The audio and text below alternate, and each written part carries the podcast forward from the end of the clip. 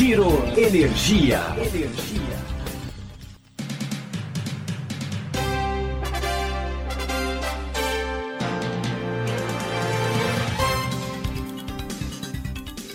Olá, tudo bem?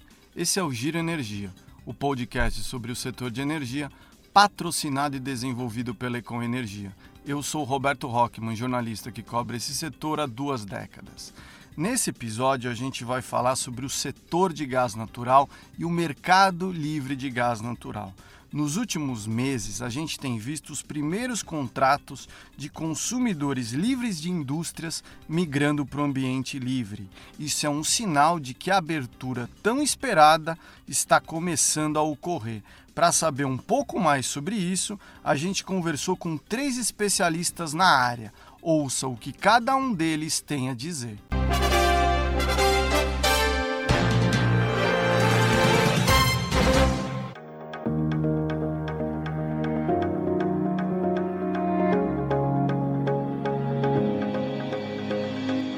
Surgimento desses primeiros contratos de consumidores livres é uma novidade importante a ser observada com atenção nesses primeiros meses. Quem explica é o Rodrigo Machado, ele é sócio da área de energia do Madrona Advogados. Uma das coisas que a gente tem visto nesses últimos dois, três meses é o surgimento dos primeiros contratos livres de gás natural para indústrias. Isso é uma novidade, não é? O que, que isso mostra? Que essa abertura chegou? Perfeito, Rockman. É, sim, é uma novidade. É, a, a, a, operacionalização do mercado livre de gás é uma novidade. Né? Mas se lembrarmos, a figura do consumidor livre ele, ele já existe há alguns bons anos, certo? Você teve é, aqui em alguns estados, mas aqui no estado de São Paulo, inclusive, a época da abertura, da criação do, do, do comercializador de gás, né?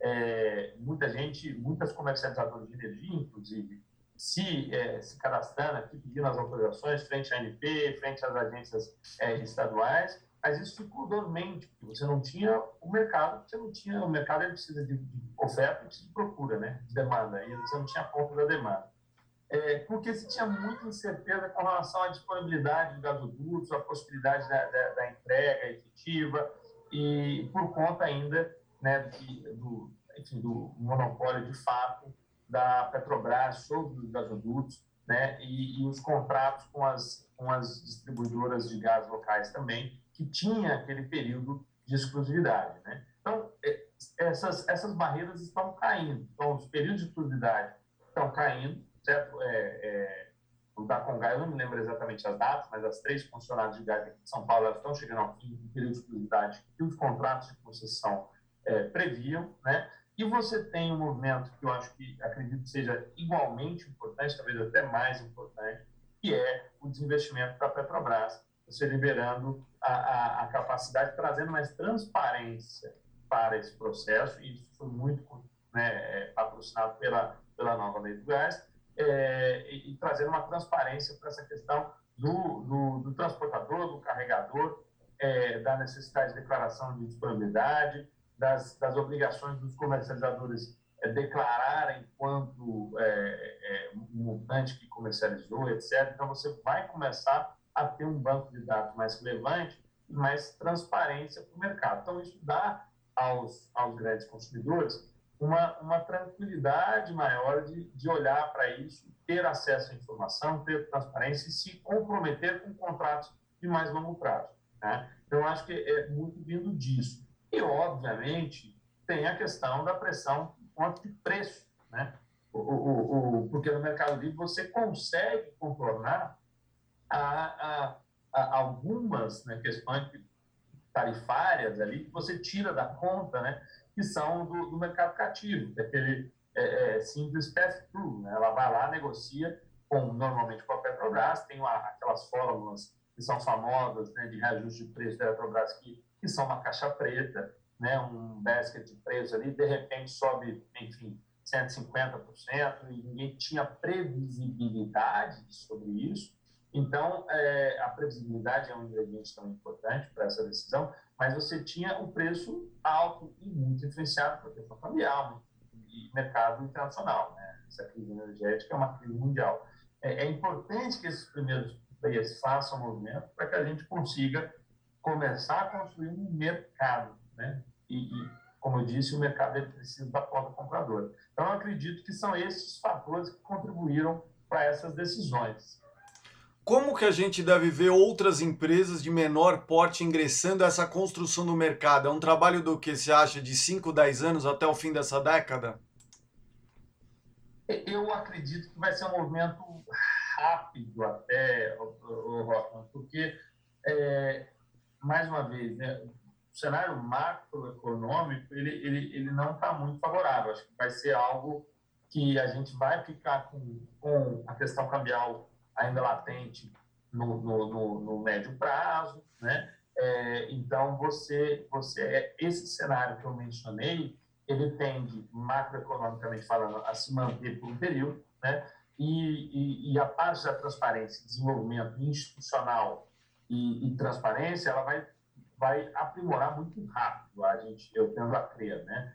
É, porque os entes privados vieram aqui, enfim, é, é, com experiência internacional, ele, para eles é o mercado de gás é, é totalmente aberto. Né? Você uhum. pega um, um Henry Hub, o cara está acostumado a lidar com esse tipo de mercado, é, é para ele, ele fala, olha, é o mínimo que eu tenho que fazer. Né? Então, tende a acelerar. Então, a transparência, a, a fortalecimento institucional é, é, a, vai ser acelerado. E, o cenário macroeconômico se mantendo ruim para, né, forçando as empresas a buscar alternativas para reduzir, é, ou, ou, pelo menos reduzir o aumento custo, vamos dizer assim, ou controlar um pouco aumento de custo, eu, eu acredito que nós estamos falando aí, em cinco anos, ter um mercado é, é, de gás, é, é, assim, na minha opinião, ainda muito distante, né, quilometricamente distante do mercado de energia elétrica, por razões simples, não tenho infraestrutura posta, né, é, porque o, o gás, ele, ele,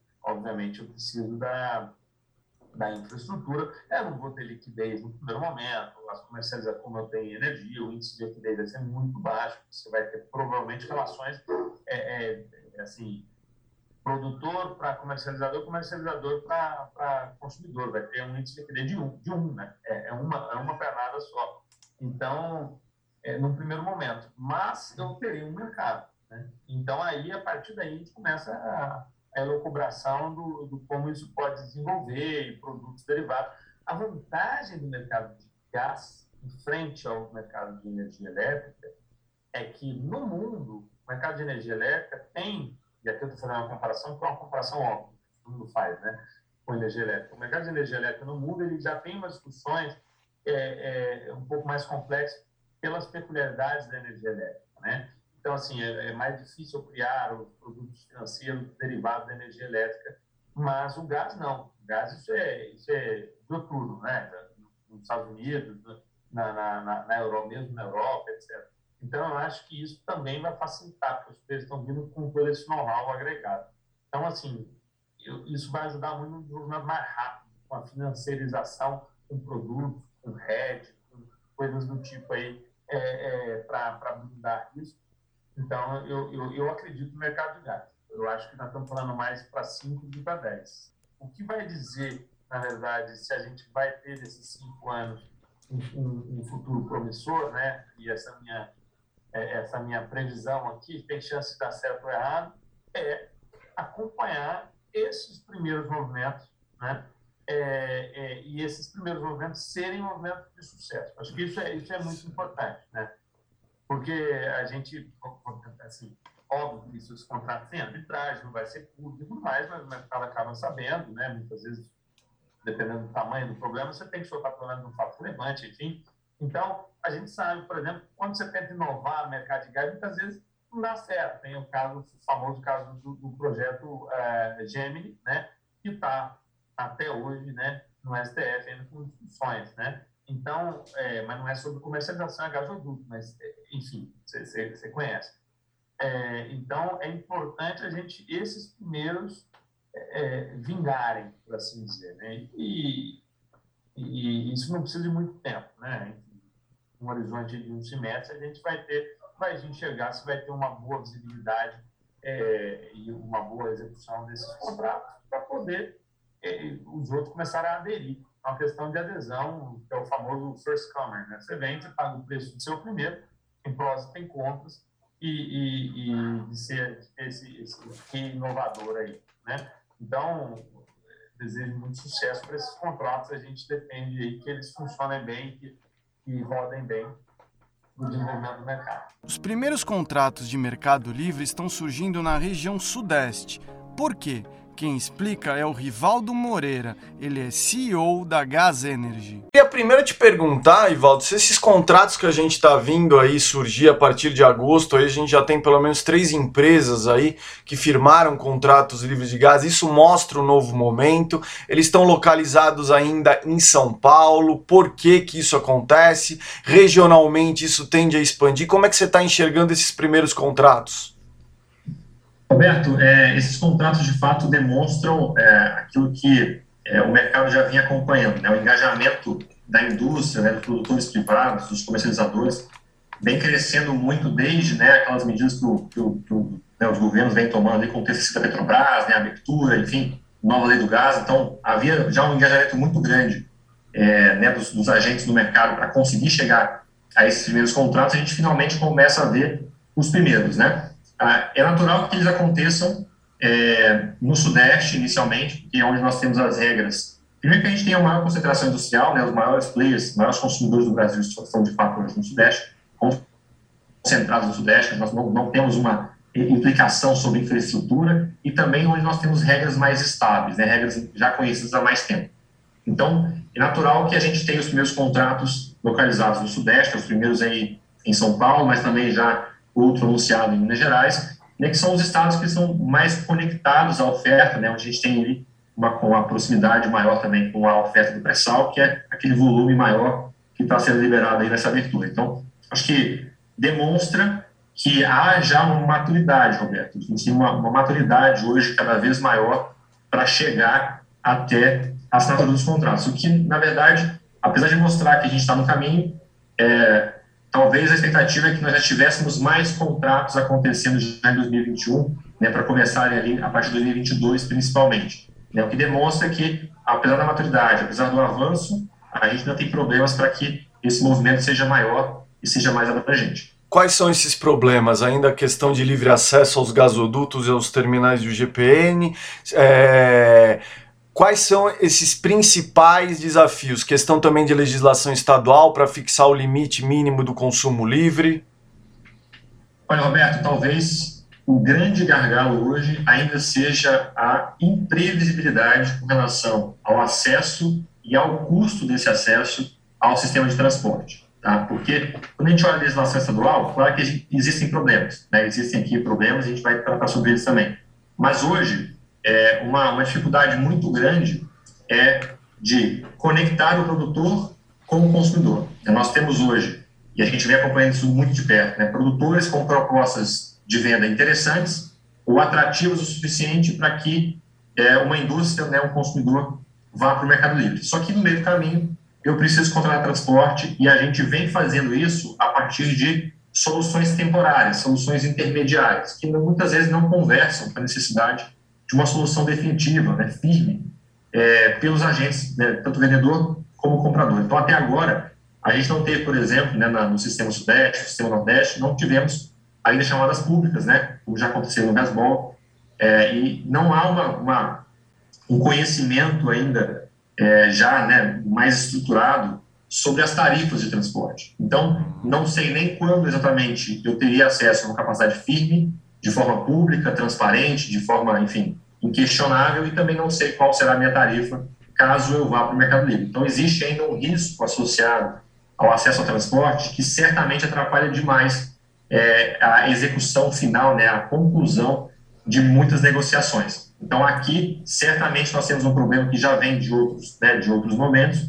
A sensação que existe é que estamos cada vez mais próximos de uma solução, né, de chamadas públicas, organizadas e previsíveis pelos transportadores, mas isso ainda não foi possível de ser é, oferecido ao mercado e certamente esse hoje é talvez aí, o principal gargalo uh, para que a gente veja um movimento mais abrangente de migração ao mercado livre. Como é que você vê esse gargalo sendo superado? É, deve, deve ser alguma coisa para o próximo ano? O que, que depende da resolução desse, desse gargalo? Ou seja, essa previsibilidade do livre acesso e do custo que esse acesso terá?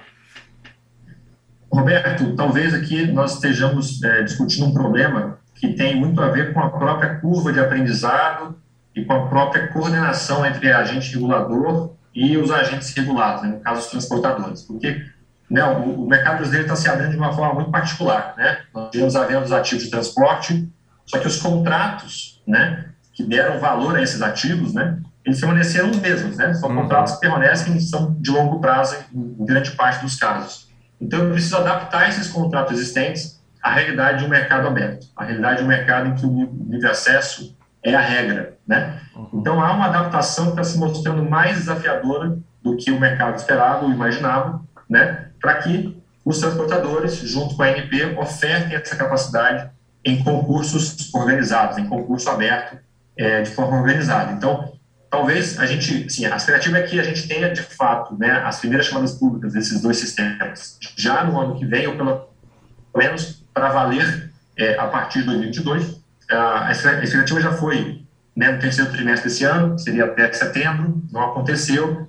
Hoje ainda existe uma expectativa de que até o final do ano aconteça essa chamada pública, mas veja, né, o caso do consumidor livre que precisa dizer para a distribuidora que vai sair a partir de janeiro, tem o prazo da distribuidora, que também é uma dificuldade, porque o prazo da distribuidora não conversa com a imprevisibilidade de chamada pública. Então, como é que eu posso estar no mercado livre em janeiro se eu não sei se a chamada pública de transporte acontecerá até dezembro? Uhum. Então fica sempre aqui uma, uma, uma, uma desconexão né, é, entre a realidade estadual, mas também uma imprevisibilidade muito grande com relação a efetivo, a efetivo, ao efetivo acesso né, ao sistema de transporte. Mas a gente enxerga como possível, já a partir do ano que vem, né, começarmos a ver uma, um movimento de acesso mais previsível. Me fala uma coisa, em relação às legislações estaduais, Ivaldo, há uma na verdade não há uma padronização e algumas legislações são um obstáculo. Como é que está essa questão dos estados? Alguns estados como a Bahia, por exemplo, que não tinha há dois, três anos uma regulação de consumo livre de gás e era um dos cinco principais consumidores do insumo no país, já começou a se movimentar. Os estados estão mais avançados do que estavam? Certamente estamos num patamar muito melhor do que estávamos há, há um ou dois anos atrás, Roberto. Bahia, acho que é um ótimo exemplo, porque é um, é um estado, como você bem comentou, que tem um consumo muito relevante, ao mesmo tempo em que ela tem é, muitos produtores privados agora, né, é, também dentro do seu próprio estado. Então, com os desinvestimentos da Petrobras, você tem hoje muitos produtores privados, então a Bahia pode ser um case muito interessante de ser acompanhado, porque ela vai ter uma legislação já mais moderna de mercado livre, e, ao mesmo tempo, uma série de novos é, produtores né, de, de, de porte pequeno e médio atuando também no Estado. Então, a Bahia é um caso interessante de ser acompanhado. Então, assim, nós tivemos, de fato, uma evolução muito grande, mas permanece, Roberto, uma dificuldade. Claro que existem estados que não têm regra alguma, ou que têm regras é, ainda muito leoninas, né, o que são barreira né, para avançar. Acho que é um caso, casos específicos do Nordeste, em que talvez estão perdendo até uma oportunidade, né? Porque se o Estado avança, o Nordeste, com os desinvestimentos, vai, vai ser uma região muito interessante de novo para se acompanhar, porque eu tenho uma série de novos produtores ali ao longo de toda a região, né? Tem infraestrutura, tem concentração industrial nas capitais, então poderia já ter uma dinâmica de mercado livre já mais, mais pujante. Uh, mas, de fato, Roberto, eu diria que no curto prazo, o problema maior não seria nem só essa discrepância entre as legislações, mas principalmente o descompasso entre os prazos de migração previstos né, em cada uma das, das regulações estaduais e os prazos para que a gente conclua essas questões, por exemplo, na regulação federal, que é onde está o problema do, onde está o problema do transporte. Então, hoje, um problema de agora, né, que está na mesa de vários industriais do Sudeste, por exemplo, que né, são quatro estados, todos eles com regra de mercado já claramente definida eu preciso, eu encontrei um produtor que tem uma proposta atrativa, mas para que a gente consiga concluir a negociação, eu preciso, e é ato contínuo, né, paralelo, acessar transporte, ou garantir que eu tenho acesso ao transporte com a tarifa previsível, e ao mesmo tempo, eu preciso avisar a distribuidora que eu vou sair. E aí o prazo é de seis meses, é de um ano. Então não há uma conexão hoje entre o que a legislação estadual pede e o que eu tenho de realidade na legislação federal. Então veja que isso é, é um, pode ser um desafio grande, tem sido um desafio muito grande. O mercado livre de gás natural está começando a sair do papel e a Econ Energia espera fechar o primeiro contrato com o cliente em breve. Quem explica é o Percival Amaral, diretor de gás da Econ Energia. Saindo, a gente está vendo alguns contratos saindo. Isso mostra que o mercado livre de gás está se tornando uma realidade. Como é que vocês estão se posicionando nessa abertura? Ó, ele está ele tá começando a funcionar, ao meu ver. Já tem, como você colocou, alguns negócios, algumas comercializações. Não entrou ainda no mercado é, mais de varejista, ou seja, com volumes menores. Está uhum. né? Tá começando também uh, é, ter então movimentação dos comercializadores, dos comercializadores, exemplo da Icon, é, ainda tem desafios a serem vencidos. É, é, agora as produtoras estão tendo a disposição de comercializar com, com comercializadoras, porque elas têm que, a Petrobras, uma vez encerrando o contrato que elas têm com a Petrobras, não poderá ser renovado, porque a Petrobras não poderá vender gás na plataforma, uhum. ou na, gás produção. O que está havendo também é uma forte entrada de outros produtores, principalmente off, é, onshore, em terra. Estão sendo feitos negócios, a cada dia a gente vê negócios aí, que a Petrobras vendendo os campos todos do, do Espírito Santo ao Rio Grande do Norte. É, e aí começa, é, começam a ser recuperados alguns campos e começa a ter oportunidade de gás, que eu acho que vai ser uma, uma importante principalmente no, no Nordeste e no, no, Norte, vai ser uma importante contribuição para que comercializadoras é, façam esse trabalho, uma vez que os produtores que estão entrando na produção de petróleo, alguns deles não têm conhecimento e não têm estrutura para poder fazer comercialização de gás. Isso vai ajudar bastante. É, e e dos grandes lá do pré-sal e tudo mais, eu acho que também vai haver negócios, os negócios maiores e menores.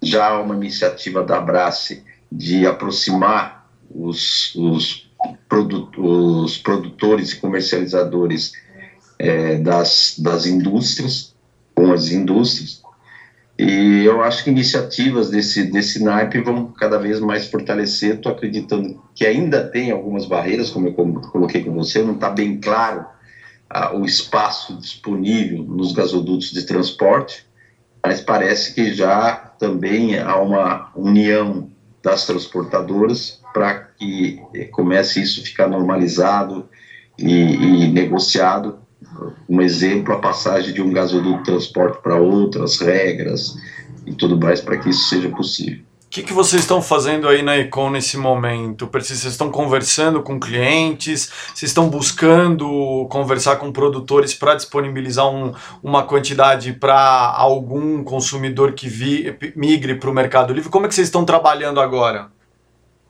Ó, nós estamos trabalhando tanto na tentativa ainda de importar gás, de, do, importar gás natural canalizado. Da Bolívia? Da Bolívia, que é mais difícil. A Bolívia não tem gás, na realidade, ela está com os volumes comprometidos e, e, há um declínio forte de, de produção lá, mas é, principalmente na época do verão na Argentina, há uma possibilidade de gás interruptível que é o que, que nós estamos negociando. Há possibilidade, também estamos negociando, conversando agora já com produtores do pré-sal, que estão já conversando com a gente, e também com, com produtores independentes, como eu te coloquei aqui na Bahia, de, de novos campos. Esses volumes são menores, mas o que a gente está fazendo, conseguindo e pautando em fazer, é uma operação casada, ou seja, que a gente tem a compra do gás, mas que tem a venda para poder realizar essa compra, para que seja factível uma, uma empresa, uma comercializadora, nesse início, é, poder vingar, fazer vingar o negócio, ou seja, fazer o negócio crescer. Como é que você vê isso daí? Você acredita que talvez próximo ano vocês possam ter o primeiro cliente? Você está trabalhando com qual expectativa aí? A primeira expectativa já é em 2022. A gente já começar 2022 com clientes, ah, se possível, seria ótimo das, nos três segmentos que eu citei: importação, pré-sal e, e campos, campos onshore. Uhum estamos negociando mais ou menos no mesmo estágio com, com os três. E eu acho e clientes a gente também está tá verificando que esses volumes são passíveis de ser colocados e já estamos fazendo os primeiros contatos, assinando termo de compromisso tudo mais para que seja criado justamente esse link entre produtor e, e consumidor, tendo a Econ viabilizando isso através da comercialização. Né? Ou seja, já no começo do próximo ano, vocês já terem esses primeiros clientes já? Perspectiva é, no início de 2022, a gente ter pelo menos alguns desses clientes, tem processos, tem contratos que são mais extensos de negociação, outros estão parecendo serem mais rápidos. Quer dizer, na realidade, eu acho que pelo menos algum poderá entrar até o início de 2022 e no início de 2022 a gente já estará com os outros numa conclusão final, ou vai ou não vai para frente, ou assina ou não. E também estamos analisando outras possibilidades que começam a aparecer. Né? Eu acho que depois da primeira venda de qualquer um de, de comercializador, os negócios vão começar a aparecer de um volume maior, porque há ainda uma desconfiança do mercado consumidor de que a coisa vai funcionar mesmo, quais as garantias de fornecimento, de suprimento, como é que é a regra de precificação. Então, eu acho que essa é a grande, é, o grande desafio para mim é maior até, até do que do, do, dos produtores em relação aos comercializadores. Esses já estão acostumados até pelo tamanho e tudo mais. A dificuldade são os clientes, né? é, principalmente nas questões ligadas a suprimento. Né? Como é que está essa expectativa desses primeiros clientes? Volumes pequenos, testando o mercado, 50, 100 mil metros cúbicos por dia? Exatamente. Nós vamos começar com volumes pequenos, é, é nesse, dessa ordem que você está dizendo. Seria até uma ousadia a gente querer negociar volumes muito maiores. Tem que haver garantias que têm que ser dadas que isso é, são grandes montas que empresas médias como a Econ é, do grupo Econ não tem como suportar, né, precisaria estar aí linkado ao, ao, ao, agregado a um banco ou um fundo, coisa semelhante. Tá? E, porque são grandes montas e isso seria ousadia irresponsável a gente queira pensar em volumes de ordem de um milhão, dois milhões de metros cúbicos por dia. Bom, pelo que a gente pôde ouvir, a gente está assistindo nesse momento a operacionalização do mercado de gás natural para as indústrias. Os primeiros sinais são promissores, mas ainda os primeiros sinais são promissores, mas ainda existem diversas barreiras. Como ficará o livre acesso aos gasodutos e terminais de escoamento? Como ficará a tarifa de transporte? Quando serão realizadas as chamadas públicas dos gasodutos? Os primeiros contratos serão bem-sucedidos? Vale a sua reflexão. Esse foi o Giro Energia, o podcast sobre o setor de energia, patrocinado e desenvolvido pela Econ Energia. Até em breve.